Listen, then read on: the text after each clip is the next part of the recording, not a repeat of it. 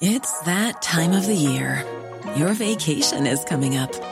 You can already hear the beach waves, feel the warm breeze, relax, and think about work.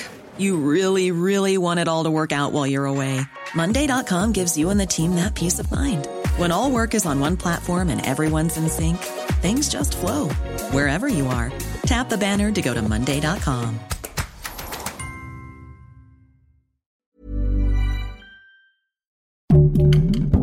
Heraldo Podcast, un lugar para tus oídos. El INE advierte a las corcholatas que no podrán hacer proselitismo en sus recorridos. AMLO acata medidas del INE y retira las mañaneras donde menciona a Xochitl Galvez. Aquí te lo contamos. Esto es Primera Plana, Ruta 2024 de El Heraldo de México.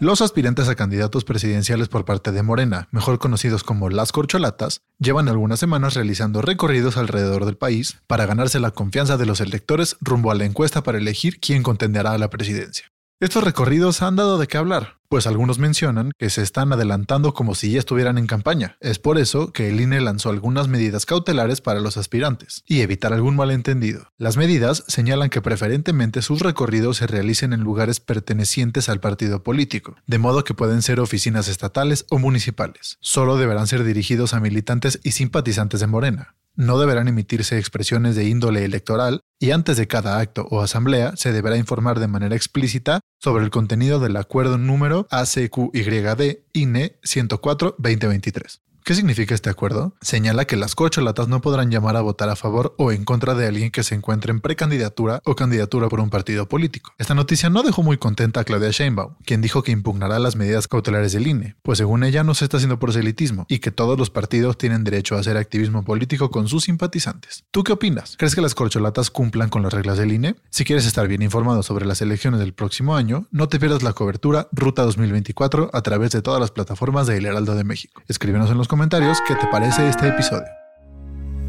El presidente Andrés Manuel le hizo caso al INE y dio de baja videos de sus conferencias matutinas donde menciona al aspirante de la oposición, Xochitl Gálvez. Esto lo realizó luego de que la senadora pusiera una denuncia ante la Comisión de Quejas y Denuncias, la cual señala que Obrador hace uso indebido de los recursos públicos y viola los principios de imparcialidad y equidad durante esta contienda electoral. La presidencia de la República informó que cumplió con las medidas cautelares impuestas por el INE. Sin embargo, las versiones estenográficas aún están disponibles en la página de internet del presidente. Hasta el momento, el órgano electoral no se ha pronunciado al respecto, pero al menos del canal oficial de la presidencia ya no se encuentran disponibles. Además de retirar los videos de la plataforma, también se le ordenó evitar pronunciarse sobre el proceso electoral del próximo año. La denuncia impuesta por Xochitl la sigue poniendo en la mira de los medios de comunicación. Por ello, si quieres conocer la opinión de nuestro experto Alfredo González sobre el fenómeno Xochitl Galvez, te dejamos el link a su columna para que la leas en la descripción a este episodio. Por su parte, la oposición Frente Amplio por México tuvo un fallo en su página durante su primera semana, debido al gran interés de registro de firmas de los ciudadanos para elegir a su candidato presidencial favorito.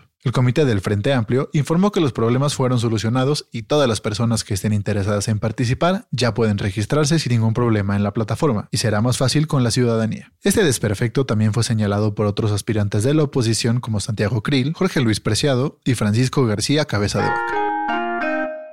No lo dije yo, menciona López Obrador en su mañanera. ¿A qué se refiere con esto? Lo dice porque esta será una nueva sección en sus conferencias, donde mostrará información relacionada a las elecciones del 2024, pero en voz de otras personas. Esto lo hace con el motivo de las medidas que el INE le ha impuesto de no hacer mención de la contienda electoral del próximo año. Declaró, vamos a empezar una nueva sección, no lo dije yo, para que no me vayan a cepillar. Esta sección se inauguró el 19 de julio con un video del expresidente Vicente Fox donde habla de la pensión vitalicia con la que contaban los expresidentes y que está batallando para sobrevivir tras perder esta ayuda. Al finalizar su sección, el presidente Obrador dijo que hay una guerra sucia en su contra por parte de los medios de comunicación y redes sociales. ¿Tú qué opinas sobre sus declaraciones?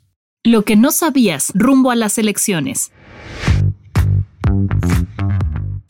¿Sabías que México es el país que más recursos públicos destina a las campañas electorales en América Latina? De acuerdo con la Cámara de Diputados, México destinó alrededor de 239 millones de dólares en las últimas elecciones, por encima de países como Brasil o Colombia. Por otro lado, los que menos recursos usan para sus elecciones son Argentina, Uruguay y Costa Rica, con 11.84, 2.79 y 0.83 millones de dólares respectivamente.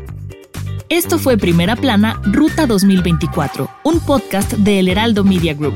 Sigue toda la cobertura de las elecciones de 2024 con un nuevo episodio de este podcast cada viernes. Síguenos en Instagram y TikTok como arroba El Heraldo Podcast y en Facebook, Twitter y YouTube como El Heraldo de México. Hasta la próxima semana.